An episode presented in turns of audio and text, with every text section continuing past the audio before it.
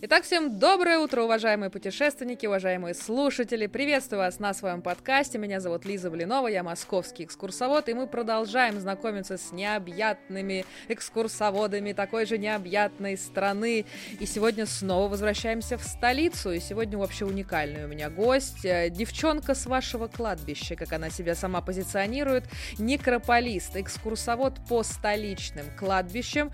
Софья Дружбина. Соня, приветствую тебя на своем подкасте. Спасибо спасибо огромное, что э, при всей своей загруженности все-таки нашла время и так присоединилась к моему такому образовательному и просветительскому проекту. Добро пожаловать! Привет, привет, Лиза! Я очень рада, очень счастлива попасть в твой подкаст. И вам, дорогие слушатели, тоже большой привет передаю со своих э, необъятных и интересных мест работы. Вожу Ваганьковское, Новодевичье, и вскоре также появится у меня армянское кладбище. Супер, супер, Сонь, действительно очень много вопросов к тебе. Почему э, именно это направление? Как так получилось? Кто тебя вдохновил? Э, действительно очень много вопросов. Я так понимаю, что ты уже готова об этом поговорить. Меня уже на самом деле распирает э, от того, что я хочу рассказать, потому что, наверное, а, первые месяца два я прям каждому встречному поперечному рассказывала, как так вышло вообще. Ну, не, не, то, не то в плане, как я стала экскурсоводом, это, в принципе, было ожидаемо.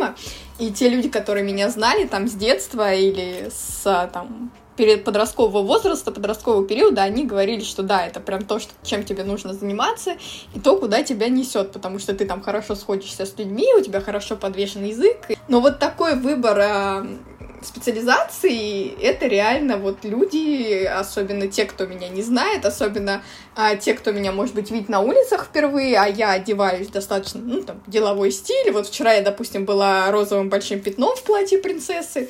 И у людей, на самом деле, когда им говоришь некрополист, а, они сначала не понимают, что это. Потом ты начинаешь говорить древнегреческого, это переводится как кладбище. На самом деле тут э, все начинают реагировать по-разному. Кто-то шарахается, у кого-то происходит вот этот диссонанс э, внешнего моего вида и диссонанс того, то, что я сейчас сказала. А, у меня, вот, допустим, мои бабушка с дедушкой очень, э, наверное, долго мирились с э, вот этой моей специализацией. А сначала, когда я им об этом рассказывала, они считали это, ну, просто таким увлечением. Потом, когда они поняли, что я действительно в этом профессионал, что я зарабатываю с этого деньги, что мне это нравится, они более-менее успокоились. И тут Соня их шокировала тем, что она заканчивает университет и идет работать в администрацию Ваганьковского кладбища. Ну, это уже другая история. А я всю жизнь свою любила две вещи. Очень много гулять и Сергея Есенина. Ну, вернее, поэзию Сергея Есенина. И как-то получилось так, то, что однажды моя мама с ее подругой решили сходить на Ваганьковское кладбище. Ну вот они давно хотели, собрались и пошли. И, соответственно, мне мама приходит и говорит, Сонь, ну как так? Ты вот так любишь Сергея Саныча, и ты ни разу не была на Ваганьковском кладбище. Проходит какое-то количество времени, я прихожу туда, действительно, я очень долго искала Сергея Александровича Есенина.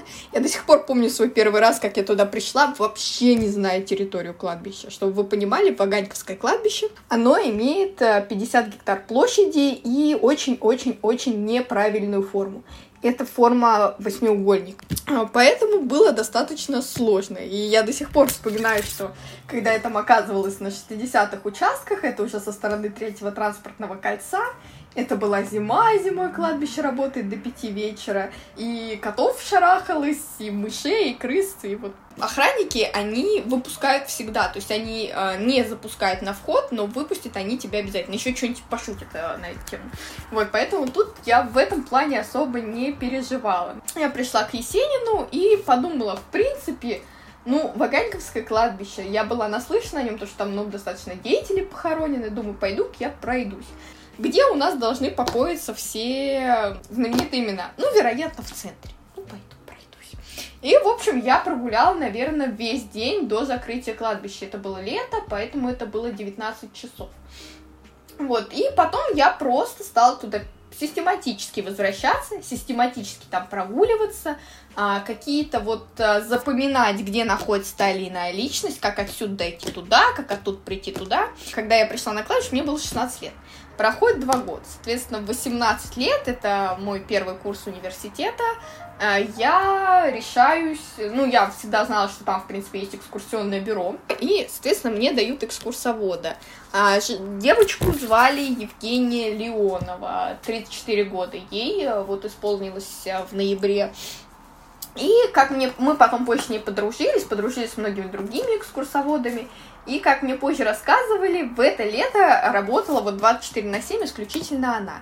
Значит, она ко мне приходит, она такая, мне, наверное, ну, может быть, по плечо будет, низенькая такая. И она сразу мне говорит, знаете что, мы к Есенину с вами не пойдем. Потому что она что-то рассказывает, я ей начинаю что-то дополнять, и она прям искренне удивлялась тому, откуда я столько знаю. Потому что я знала таких э, друзей Сергея Есенина, допустим, которых э, вот она на экскурсии не показывает. И она прям, у нее было искреннее удивление, говорит, откуда вы знаете? В общем, мы с ней прогуляли эти полтора часа, обменялись контактами, и получилось так, то, что я с кладбища вышла с мыслью о том, что я, наверное, тоже хочу прийти сюда работать. Вот именно в такой э, среде, как экскурсоведение. Буквально через два дня я ей пишу, говорю, Женя, так-то, мол, так-то, как там. Она мне говорит, а ты не хочешь получить корочку экскурсовода? Я так подумала, подумала, ну, думаю, блин, только первый курс начался, и что-то вот как-то неохота, денег нет, ну, деньги это были последние, о чем я тогда думала. Ну, говорю, нет, не хочу. Проходит буквально месяца три. И я ей пишу, Жене, что ты можешь мне посоветовать? Она мне скидывает курсы на Киевской 22. Я смотрю стоимость, я смотрю график, и я понимаю, что у меня все сходится тютелька в тютельку. И вот я иду учиться. Это было совершенно замечательные полгода. Я обрела очень много новых людей, очень много новых знакомых. С некоторыми общаюсь до сих пор. И вот, собственно говоря, я вышла с этим дипломом, с Женей мы все это время общались. Какое-то время это, конечно, общение было поверхностное, а потом стало более глубокое. И получается так, то, что она уходит работать в крематорий. И освобождается вот это место. И она, она, мужчины, которые работают в этом экскурсионном бюро, они а, получается, начальница своей начинает капать на мозги о том, что есть вот такая вот девочка, и почему она до сих пор у нас не работает. И где-то с, след, со след, сентября следующего года а, меня берут штатным сотрудником экскурсионного бюро. А с Женей мы не теряемся, продолжаем общаться. Я у нее уже начинаю спрашивать каких-то советов, какими-то историями делиться, спрашивать, как где кого найти и чего. Ну вот, к сожалению, Женечка от нас ушла 2 ноября, и ее больше нет в этом мире. Но я до сих пор ее считаю своей крестной матерью, и когда я ее так называла при жизни, ей вот, собственно, это очень нравилось. Такая некраткая история, скажем так какой богатый жизненный опыт уже, собственно, э, у тебя есть. И мне э, очень нравится, что ты помнишь э, числа, какие-то временные промежутки, вот три месяца, 34 года, и вот такие вот моменты. Мне кажется, это прям что-то профессиональное по датам, да, по времени. Какие вот вообще должны быть у некрополиста и у экскурсовода именно по некрополю вот такие специфические черты? В чем отличие от обычных экскурсоводов? Вот подмечал ты в себе, может быть, какие-то такие качества? Знаешь, сделала я такой вывод, что, наверное, вот эти периоды, вот эти числа, они запоминаются только тогда, когда это с чем-то очень прочно заикорено. Допустим, межличностные отношения, какие-то события, которые вот глобально влияют на твою жизнь и так далее. Это что касается чисел. А, надо понимать, что экскурсия по кладбищу это не экскурсия по улице. И тут, наверное, некрополистам проще, потому что когда ты понимаешь, что у тебя, допустим, закончился текст, ну, условно говоря, чего со мной, кстати, никогда не происходило. У меня экскурсия длится два с половиной часа. Но я понимаю, что я и в эти рамки могу совершенно спокойно не влезть. Ты можешь всегда совершенно спокойно повернуться, пройти тем же путем, что ты уже ходил, потому что это специфика кладбища, и увести человека в какую-нибудь другую сторону, привести к какому-то другому личности и рассказывать уже об этой личности. Ты не можешь водить людей чисто кругом и водить там, где раньше не водил. То есть, условно, чтобы дорожки не повторялись, да, пути, потому что это, блин, специфика кладбища. Чтобы тебе пройти туда-то, тебе надо вот пройти опять мимо этого человека. Ну, экскурсовод, некрополист, и он должен это, знаешь, как мне многие говорят, а, включая работников администрации, и это люди, э, которые к этому предрасположены.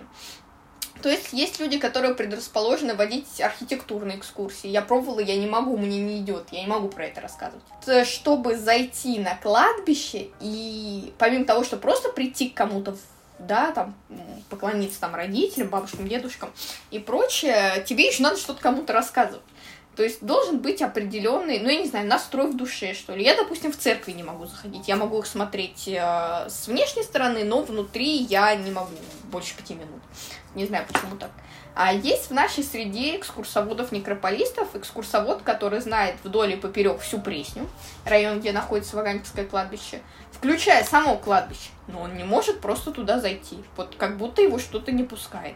Слушай, ну а бывали такие, что вот какие-то мистические истории сразу просят с порога, какие-то такие э, неожиданные версии истории э, пытаются там у тебя узнать? Потому что, ну, страшно бывает все-таки с мертвецами имеешь дело? Слушай, с порога никогда не было. И я знаю все эти мистические истории про Ваганьковское кладбище, но я их за всю свою практику рассказывала раза два.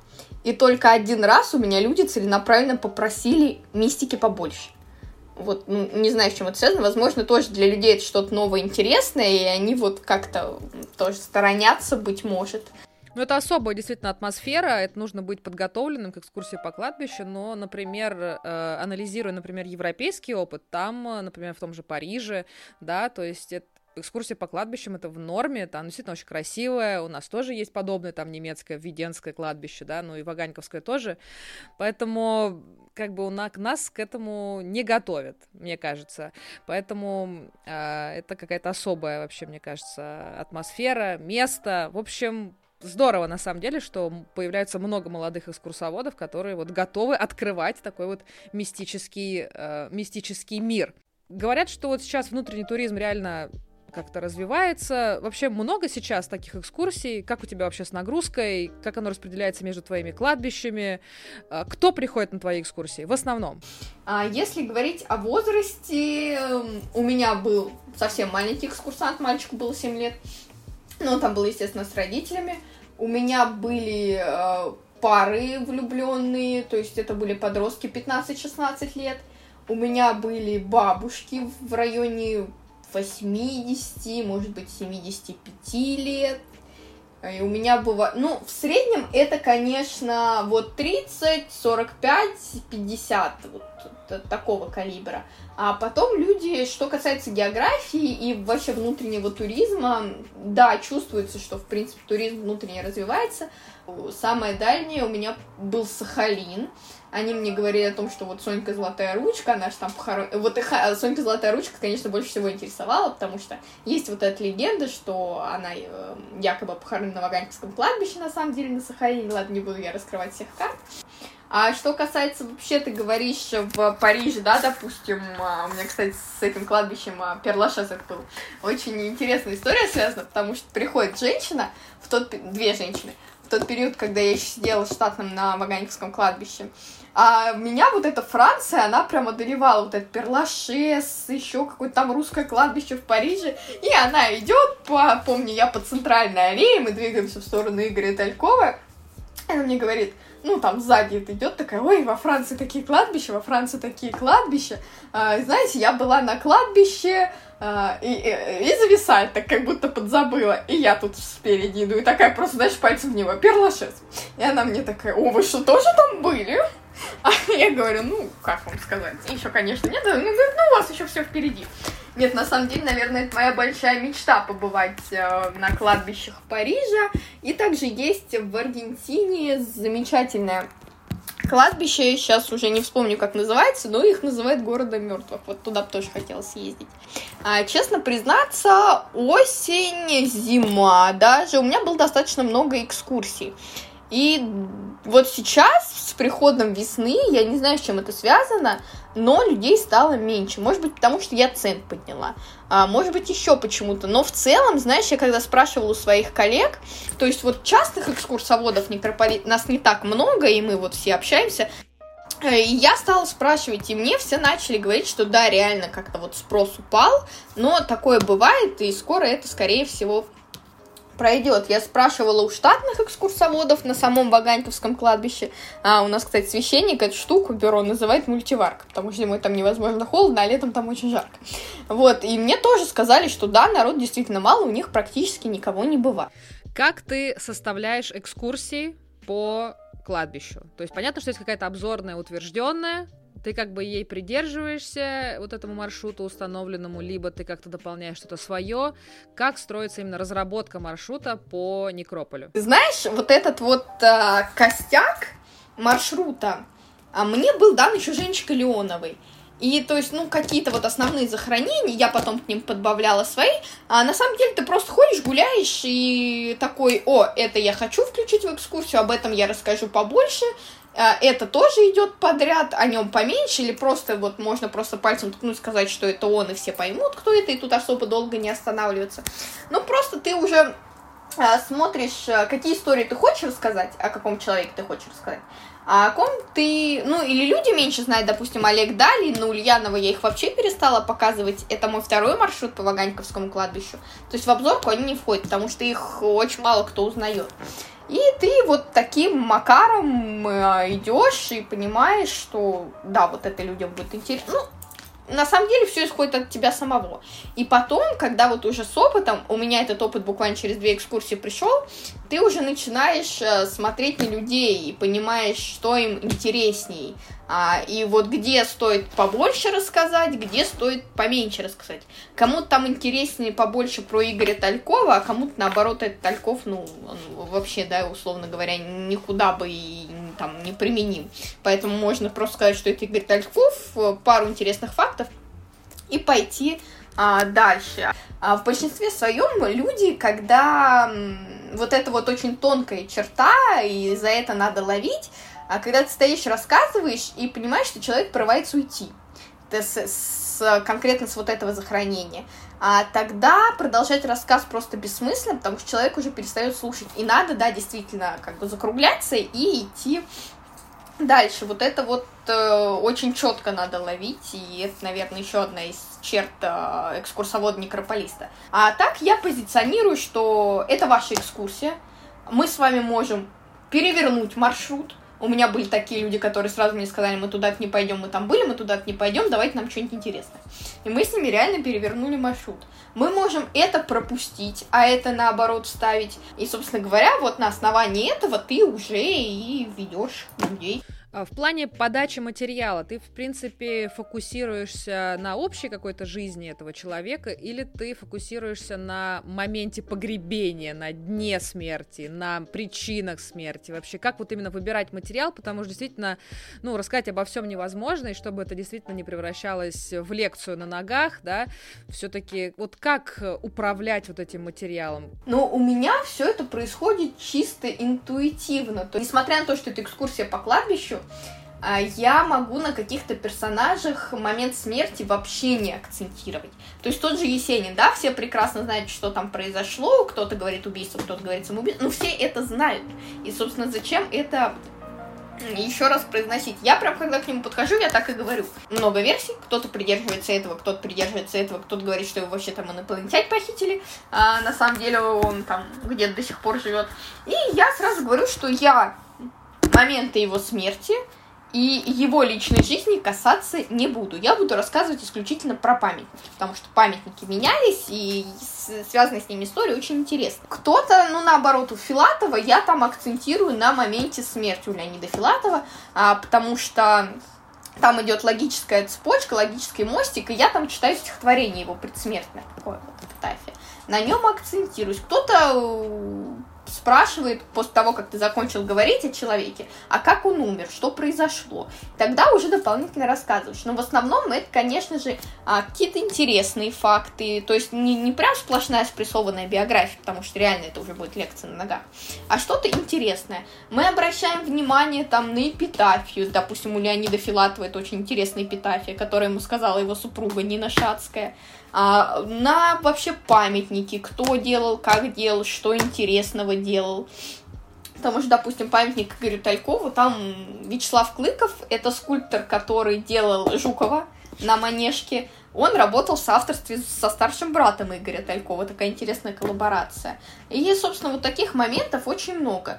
А бывают такие очень э, интересные бабы-йоги, которые... А вот про это вы нам можете что-нибудь рассказать? А вот слева еще вот этот вот с красным цветом памятник. Может быть, вы тоже про него нам расскажете? Вот в момент перехода, знаешь, мне кажется, должны быть такие на твоей памяти. Странно, мне вообще везет на людей. Я все время всем говорю, что у меня все люди хорошие, те, кто приходит на экскурсии, те, кто меня окружает в повседневной жизни.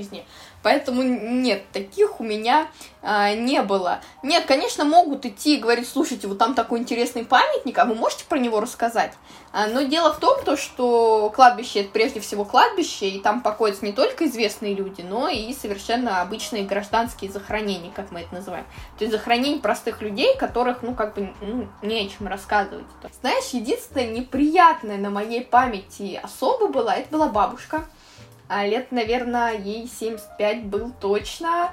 А, очень крутая бабушка, насколько я могла понять. Вот, обычно мы с людьми разговариваем. Я даже в переходах не молчу, я рассказываю про кладбище, я показываю схему кладбища, мы сравниваем Новодевичье-Ваганьковское кладбище, то есть, ну, такой интерактивчик. А, и люди, как-то идет вот эта ответная реакция, получаешь энергетику. Я получаю энергетику мертвую с кладбища, я получаю энергетику от людей, которые мне приходят. Самое интересное, людям потом плохо не становится, все всегда уходят с улыбками, даже если пришли вот кислые такие. И вот эта бабушка, она была настолько тяжелая в плане вот энергетически, она шла, она вообще ничего не говорила. Ну, чувствовалось вот это, знаешь, вот это молчание можно было, блин, ножом резать и на хлеб намазывать. Единственное, что от нее исходило, это вот это угу, когда я начала рассказывать про Жириновского, на Новодевичьем кладбище всех очень интересует Жириновский, в силу того, что это недавнее погребение, а секунды две, и она просто испарилась. Слава богу, Жириновский, это уже было предпоследнее захоронение, и вот я уже выдохнула. Она реально была очень тяжелым человеком. И ты чувствуешь энергетику людей, да, действительно, для тебя это невероятно важно, и с одной стороны тебя притягивает, а с другой стороны ты просто как энергетический сканер. Возможно, слушай, я об этом никогда не задумывалась, но да, может быть. Возможно, пора. Возможно, пора задуматься. Мне кажется, человек, который предрасположен к этому, имеет какие-то, может быть, экстрасенсорные способности. Кто это вообще анализировал это? Слушай, ты делаешь какие-то аналогии там с какими-нибудь древними захоронениями, не знаю, с древнегреческими, с древнеримскими? Или вот этот э, вот это знание, вот эта часть, она как бы не затрагивается, и ты все-таки больше в современности? Слушай, я ее затрагиваю, когда рассказываю про колумбарий, потому что колумбарий это очень древняя штука, еще с Древней Греции пошло, и они там выглядели немного по-другому, нежели сейчас. А, но в большинстве своем я стараюсь э, экскурсии в исторические какие-то вот лекции не превращать. Что в твоем понимании хорошая экскурсия? Хорошая экскурсия — это та экскурсия, которая запомнилась не только в плане информации, но и в плане эмоционального фона а потому что люди сейчас, они приходят на экскурсию не столько за информацией, сколько за эмоциями и за интересным времяпрепровождением. Поэтому, если у вас будет хорошая, интересная информация, но гид, который ее пробубнил себе под нос, без улыбки, без задора, без вот такой вот, знаешь, интерактивчика, без задания вопросов э, каких-нибудь, э, которые держат в тонусе, а то навряд ли хоть что-то из этой информации вы вспомните, когда выйдете за ограду того же кладбища через полчаса. Наоборот, когда люди видят гида, знаешь, когда люди видят меня, а, ну, у них, во-первых, РТ отваливаются, потому что а, если человек меня на фотке не видит, то он думает, что там мне цать лет, и вообще я там какая-нибудь э, тетя-историк, э, учащаяся на историческом факультете. А вот, да, конечно, когда приходит э, девочка, особенно если эта девочка не в черном, у меня дресс-код на кладбище, я стараюсь ходить в черном. У людей, да, сразу такой реально вот диссонанс, о котором мы с тобой говорили, и они уже начинают просто на меня смотреть, открыв рот. Я на выходе, то есть я могу спокойно совершенно гулять, когда я в штате. Мне звонят и говорят, у тебя тут экскурсия, забирай проходит 10 минут, я подхожу, стоит женщина и стоит мужчина, лет по 30 обоим. Женщина прям такая, все, ух, экскурсовод, сейчас нам расскажет, сейчас будет интересно. Ну, прям такая уже в рот смотрела, настроилась. Мужчина так на меня посмотрел, и знаешь, как-то вот девочка 19-летняя еще на тот момент. Интересно, что ты мне расскажешь? А, проходит полчаса, и он раскрывается. Видно, как блестят глаза, видно, как он начинает улыбаться, как он начинает не верить, как он начинает воспринимать информацию. А, просто они были такие любители старины, а у Олега Даля, нашего знаменитого артиста, а могилка, она, в общем, в купе с балериной 19 век, соответственно, награда там такая же. Вот он у меня чуть на зуб ее не попробовал. И когда мы увидели камень дореволюционный, и, по-моему, я начала напевать короля еще так гробовщик. А, это вот еще одна такая интересная вещь, потому что я очень много знаю советского Союза, я очень много знаю старого русского рока и такого более молодого русского рока. Ну что еще можно найти от экскурсовода-некрополиста? Вот, кстати, экскурсовод-некрополист должен быть хорошо подкован в Советском Союзе. А я очень много музыки слушаю той эпохи. Фильмы я в основном смотрю тоже только той эпохи. Ну, в общем, после вот этого гробовщика у меня начали спрашивать, откуда вы знаете короля и шута, господи. Вот, и как-то вот у нас с ним произошел, знаешь, коннект спустя половину экскурсии. Коннект случился, это замечательно. Слушай, давай поговорим по поводу э, внештатных гостей. Вот ты говоришь, что э, бывают экскурсоводы на Ваганьковском, на Новодевичьем, на Армянском, на каких-то других кладбищах. Вот это все официальные должны быть, да, обязательно экскурсоводы, которые получили официальное разрешение, но бывают и гости, которые пытаются проводить нелегально. Вот скажи, пожалуйста, были ли в твоем твоей такой э, деятельности такие ходаки и как борются с ними, ловят ли их, или это просто за большую деньгу можно договориться с экскурсионным бюро и проводить какие-то хочешь экскурсии. Как это происходит вообще? Сложно. Дело в том, то, что экскурсионное бюро, оно вообще называется Грааль, и де юре этот Грааль, эти экскурсиончики, они распространяются на все кладбища Москвы. Вообще, то есть Тарифуровская, Калитниковская, Кунцевская, ПР, ПР, ПР. Но на деле бюро есть только на Ваганьковском кладбище и есть только на Новодевичьем кладбище. А Введенское, Армянское, которое находится через дорогу от Ваганьковского, считается его филиалом, Троекуровское бюро нет. То есть ты не платишь вот эти, да, вход для экскурсионных групп стоит 300 рублей с человека. Ты не платишь эти 300 рублей, ты платишь только, когда приходишь на Ваганьковское и на Новодевичье. Все. А Вообще все дело принадлежит ГБУ «Ритуал». Это, ну, одно из подразделений. Но дело в том, что ГБУ «Ритуал» считает это подразделение невыгодным. Они в него не вкладываются, они в него не развивают, хотя на самом деле это золотое дно. То же самое с лицензиями. Вот, чтобы работать в городе, нужна аккредитация. Чтобы работать на кладбище, тебе не нужно ничего. Потому что ни аккредитацию, ни какое-то специальное разрешение у тебя никто не проверит. Ты можешь просто прийти и водить. Э, были экскурсоводы, которые говорили о том, что а, да, давайте вот ведем обучение, ну и какая-то деньга она будет, и будет какое-то развитие. Но, как бы, ГБУ Ритуал сказали, нет, нам это не надо, у нас другой род деятельности, и мы по-другому деньги зарабатываем. А что касается вот этих вот экскурсоводов, да, пришельцев, пришлых, а на Новодевичьем кладбище честно признаться, не встречала. У них исключительно штаты, у них исключительно экскурсоводы, которые приходят и оплачивают.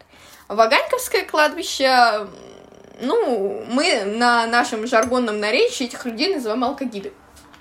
А, потому что ходят там такие мужички поддатые, я двух знаю, хотя вот один из них, он очень образованный человек, очень умный человек, он 40 лет изучает Ваганьковское кладбище. Стоит он около Есенина. Второй, он такой реально вот алкогид, то есть они проводят экскурсию за 200 рублей, за 300 рублей, за бутылку и так далее и тому подобное. А есть такие э, интересные люди в, в экскурсионных бюро, как контролеры это те люди, которые вот призваны следить за тем, чтобы тебе никто не мешал вести экскурсию, если ты штатный экскурсовод, если ты экскурсовод, пришедший и заплативший. И вот как раз-таки призваны они ловить вот этих зайцев. То есть бывали такие ситуации, когда вмешиваются и выводят с территории, да? Как это вообще происходит? Да, слушай, у меня была такая ситуация, а, я была в штате, и, значит, получается, я вела экскурсию, подходят люди, соответственно, постоянно это вот отдельная бесящая статья, когда ты ведешь экскурсии, что-то начинает спрашивать. И получается так, то, что мы идем к Андрею Миронову, и я вижу, что за нами идут люди. Причем идут они уже довольно-таки давно. Потому что они там останавливаются, знаешь, в двух-трех метрах, и вроде как ну, просто что-то рассматривают, ничего не слушают. Я просекла эту фишку. Думаю, ладно, хорошо, сейчас мы пойдем с народом к Армену Джигарханяну, а там очень узкий проходик. И думаю, я посмотрю, что они будут делать. Потому что они как бы нас из виду потеряли, и если там не знать, куда идти, там можно пропустить этот поворот. Я смотрю, они как бы прошли дальше, потом они меня заметили и пошли за мной. Тут я уж позвонила, э, причем я им сделала замечание, я тогда очень стеснялась это делать, я им сделала замечание, мне, ну, а, ожидаемо прилетело, что мы ничего не слушаем. Я позвонила Владимиру, и вот, не знаю, мы с ним пересеклись уже, когда мы этих, э, ну, как бы эти люди оторвались, и что он как там что разруливал, я вот, честно признаться, уже даже и не, не в курсе. На самом деле экскурсоводы по-разному реагируют. Э, вот те, кто пристраиваются к группам, есть, которые нормально реагируют, есть, которые прям... Э вы мешаете остальным слушать, хотя это не так. Вот я лично абсолютно не против, как бы меня это не особо бесит, хотя с другой стороны, блин, оплачивай экскурсию и, собственно, присоединяйся на таких общих основаниях, но от этого, например, ну, в городских условиях сложно отделаться, а, что кто-то, идя с магазина, по-любому видит экскурсию, и там, не знаю, по Замоскворечью ты идешь, ну, там, по-любому наткнешься на пару групп и что-нибудь интересненькое-то услышишь. Кладбищем в этом плане проще, там сразу видно, кто группе присоединился, особенно если учесть, что у тебя индивидуальные экскурсии 2, 3, 1 человек. И вот на моей памяти по этому поводу есть два таких достаточно интересных момента. То есть, когда идет нахлыв туристов, ты, тебе могут дать одну экскурсию, да, вот люди пришли, ты, ты людей забрал. И тебе могут позвонить, поэтому ты всегда должен быть на телефоне из бюро, и сказать, что тут еще пришли люди, на столько-то, столько-то по времени, скажи, где ты находишься, мы сейчас подведем поначалу я из-за этого очень стрессовала, потому что как бы вот тут э, полчаса уже прошло, а тут люди взяли на час, и это надо состыковать. Эти уже это видели, им уже будет неинтересно, если я сейчас поведу тех людей, которые не видели. И, в общем, надо стараться вот так вот делать. Больше тебе скажу, зимой, когда работала на новогодних каникулах, у меня был такой период, что до двух часов народа не было вообще. После двух часов у меня берут экскурсию на полтора часа, я прихожу в бюро греться, где, кстати, не, сильно теплее, чем на улице, это вообще отдельная история. И буквально проходит пять минут, приходит еще на полтора часа. Проходит, они отходят, приходят еще люди, и опять на полтора часа, и ты, соответственно, вот эту шайку-лейку берешь и ведешь. Второй интересный момент, это была уже весна, нас около Колумбарии, это центр кладбища, а, встречает бабулька с экскурсией, ну, как бы бабульки идут, такие, знаешь, ну вот кому-то на могилку пришли, видно. И я, я что-то иду рассказываю, она меня останавливает и говорит, «Э, скажите, а можно к вам присоединиться? Я ей говорю, ну да, вы сейчас можете пройти в экскурсионное бюро, оплатить и прийти. Она меня спрашивает, а сколько стоит? Я ей говорю, то-то, так-то, так-то, то-то, то-то, то-то. И она начинает возмущаться, что вот э, кладбище, все платно, э, там дерут, тут дерут, ничего, типа, никакой бесплатной информации и так далее и тому подобное. Бывает тоже конфликтные ситуации, да? Бывают, я стараюсь от них уходить. Знаешь, тут недавно был такой случай, подходит ко мне мужик, вот это был прям день, который, знаешь, побил рекорды по поводу, а где это находится. Я очень плохо объясняю на словах, мне гораздо проще показать ногами. Получается, есть такой персонаж э, Вячеслав э, Иваньков, э, он же криминальный авторитет, вор в законе, япончик. Он похоронен на 50-м участке кладбища. я знаю, как туда идти, я помню, как туда идти. Но когда я объясняю людям, а там, знаешь, надо пойти, вот будет поворот, потом после этого поворота будет еще поворот, и я начинаю объяснять, как эти повороты увидеть, как понять, что это именно ваш поворот. В общем, я этому мужчине объясняю, знаешь, смотрит на меня таким внимательным глазами, потом говорит, а, все равно я ничего не понял. Слушай, ну это же воровская э, история, это дико э, какая-то романтическая просто сторона кладбища. Мне кажется, что Сонька Золотая Ручка, вот этот огромный какой-то монумент, где записочки все оставляют, э, и вот эти все истории, кто там кого вдохновляет, и как она там работала в Москве, и вообще э, потом э, вот эти вот криминальные авторитеты, вот эти сходки, отдельная история. Ты вообще уделяешь этому внимание? Были у тебя такие вот любители? А, любители пройтись исключительно по криминальным авторитетом нет. Но очень часто спрашивают, а где Сонька Золотая Ручка, а мы пойдем к ней? И очень часто спрашивают про япончика. Но япончик очень далеко идти. Ну и тут, собственно, если с группой идти до япончика, кто-нибудь будет цеплять, все равно ты что-нибудь будешь рассказывать, потому что большую часть вы пойдете по центру кладбища. И вот это очень долгая история, поэтому э, обычно у меня были люди, которые прям, о, мы хотим увидеть япончика. И я говорю, хорошо. Но это половина экскурсии. То есть, если вы готовы пожертвовать половину экскурсии, я отведу, да, хорошо. Понятно. В общем, э, надо думать относительно людей, то, что, что им нравится, так и варьировать свой экскурсионный рассказ, да, то есть нрав, нравится или не нравится. В общем, да. Если среди памятников твой любимый какой-то, э, особый в твоем сердце, э, странном, странном в любом случае, потому что э, не каждому это может нравиться. Но в любом случае это искусство, это что-то интересное. Вот какой особо памятник тебе нравится? Или, может быть, какая-то э, скульптурная композиция? Их достаточно много. В первую очередь, конечно, Сергей Александрович Есенин. А потом Леонид Филатов.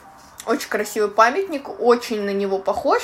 Потому что памятники, они зачастую грешат тем, то, что люди там сами на себя не похожи. Даже Инна Ульянова, ее никто никогда не узнает, потому что она там толще. А, в общем, скульптор не, не очень хорошо потрудился. И еще такое гражданское захоронение Левон Милконян. У него памятник очень похож на памятник Иванькову. Ну, соответственно, ниже, и там композиция стилистически немного другая. А, но он просто очень красивый, я его обожаю. А как же Маяковский? Ну, Маяковский, ну, я не очень люблю. Ну да, в сравнении с Есениным-то, конечно, это абсолютно другой э, стиль. Маяковский пал жертвой популяризации такой политики большевиков, как э, кремация. Потому что большевики, когда пришли к власти, они начали говорить о том, даже выходил целый декрет, начали говорить о том, что э, очень много земли под это дело идет, давайте-ка все на кремацию. Я думаю, что здесь очень логично сразу же твоя история, как ты помогала кому-то выбирать колумбарий. Ты обещала нам все-таки поделиться этой историей. Я уже собираюсь уходить с работы, и в WhatsApp мне приходит сообщение от мамы. Соня, сколько у вас стоит ниш в колумбарии? Я такая сразу, кто умер? И она говорит, «Э, у меня у хорошего знакомого, ну, вернее, у мужчины, который с ней учился в университете, говорит, умер отец. А брат похоронен в Колумбаре Ваганьковского кладбища. Вот хотят, типа, тоже к вам. И я побежала просто снимать, чтобы этому мужчине скинуть э, там потому что есть открытый колумбарий, есть закрытый колумбарий, есть выносные ниши, ну, в общем, специфика своя.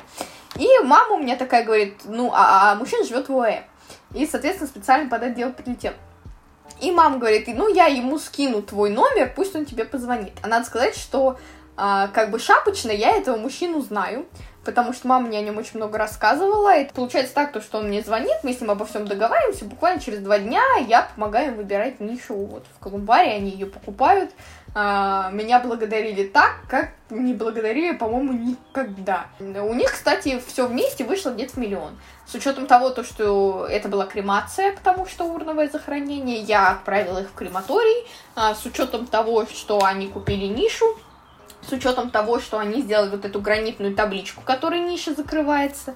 А вообще, кстати, как выяснилось, не дешевое удовольствие. Стоит сама табличка 35 тысяч, а от 35 тысяч, я прошу прощения. И вот э, как нам цинично, очень цинично сказал гравер, каждый человек это плюс-минус 40 знаков, то есть фамилия, имя, отчество, дата рождения, дата смерти. Вот, а каждый знак стоит 300 рублей. Соответственно, путем нехитрого умножения понимаю, что там ну, цена космическая. А этому мужчине нужно было еще срочно сделать. То есть вот отца в среду кремировали, в четверг нужно уже было захоронить, потому что в пятницу ему нужно было лететь обратно в ОЭО. Э, это отдельное расследование мы с тобой можем провести. Это действительно недешевая, э, недешевая история, к сожалению или к счастью. Как бы бизнес есть э, бизнес. И вот как раз как человек-профессионал в этом деле, скажи, пожалуйста, нашим всем слушателям, чего нельзя делать на кладбище? Прежде всего, если мы говорим о, такой, о таких житейских вещах, да, потом поговорим немножечко об экскурсионных вопросах этого аспекта. А я придерживаюсь только одного правила ничего с кладбища не брать. Не, вот не знаю, почему так, но потому что это единственное. И здесь, и здесь я позволю одну ремарку. У меня есть э, знакомая девочка, которая, а, она была мусульманка, но она была маленькой девочкой, и она поэтому всегда ела конфеты с кладбища. И они же куда-то деваются. Ну, и, их же, вероятно, кто-то ест, они же там не, на небеса попадают, так что, ну, я думаю, тут ничего... Коми... Я имею в виду в дом что-то не тащить. Потому что у меня была история, это была золотая осень, и я прям ходила по кладбищу, я собирала большой букет кленовых листьев. А я, конечно, вот этой э, штуки придерживаюсь, что ничего домой не брать, потому что это реально определенная энергетика, которая дома, ну, она не нужна. И у меня каждый... Я, кстати, потом все это клала на могилки там Есенину, Талькову, прочим-прочим личностям. А теперь немножечко об экскурсионных аспектах. Моя мама, ну да, там на этом поприще.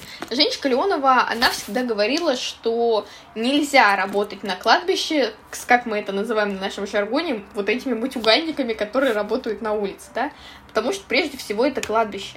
Сюда приходят люди и на Новодевичье, и на Ваганьковское, и тем более на все остальные приходят люди просто почтить память своих предков. Что же касается системы радиогида, я сама один раз водила через эту систему. Ну, такой неудавшийся раз был, потому что на 7 человек это, в общем-то, не было необходимости.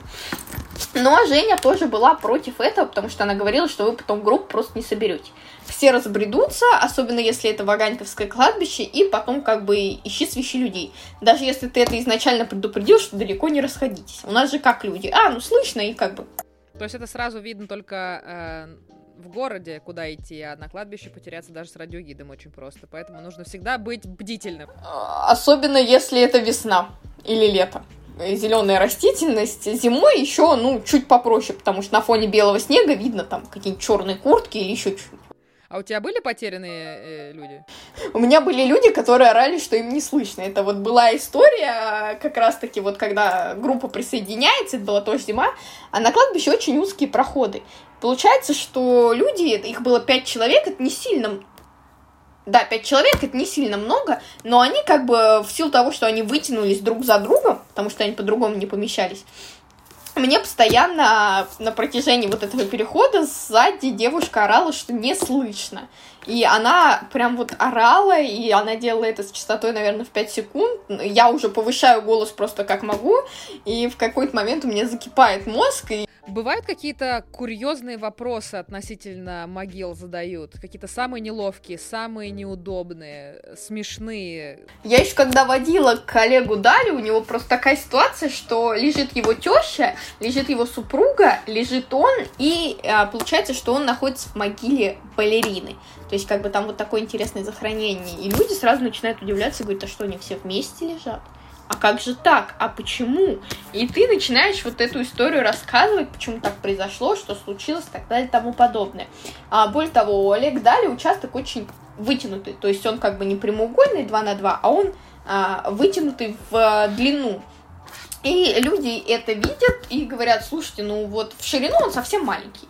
И как бы люди понимают, что, в принципе, гроб он не поместится. И говорят, а ну, а как?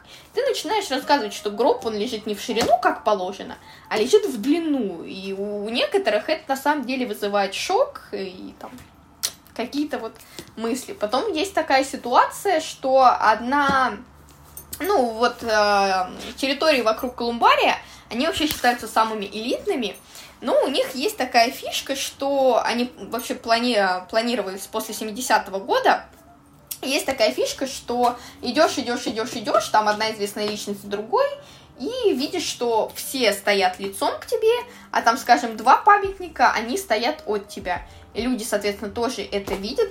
Бывает, они это видят быстрее, чем я об этом начинаю рассказывать. И ты начинаешь... И вопрос, почему?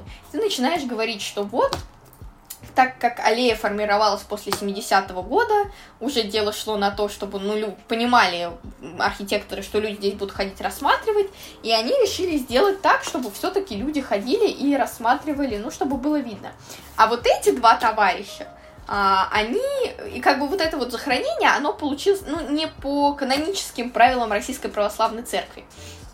А вот эти два, они похоронены как бы правильно. Спрашивали ли тебя или вообще э, рассказываешь ли ты э, про некрополь у Кремлевской стены? Было дело, да, спрашивают. Ну, э, я его так или иначе прям детально я по нему не прохожусь.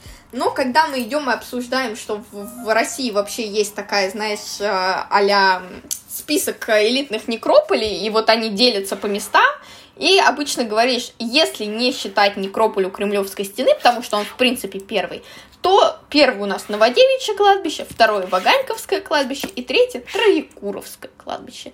Вот, ну, э, особо сильно в некрополь Кремлевской стены я не зарываюсь. Э, люди могут э, спросить, что там, а кто там похоронен, Потому что там же есть захоронение в стене, а есть захоронение в земле. Э, наше такое чудесное, интересное погружение в подземные миры особенности работы в Некрополе. Я думаю, что нашим слушателям тоже было очень-очень интересно об этом услышать. Все контакты Сони, как всегда, будут в описании к этому треку, как с ней связаться и, собственно, э, погрузиться э, в эту интересную историю. Соня, спасибо тебе огромное за твое время, за рассказы и желаю тебе высокого высокого сезона, адекватных туристов и множество новых маршрутов. Теплых ног, самое главное. Спасибо.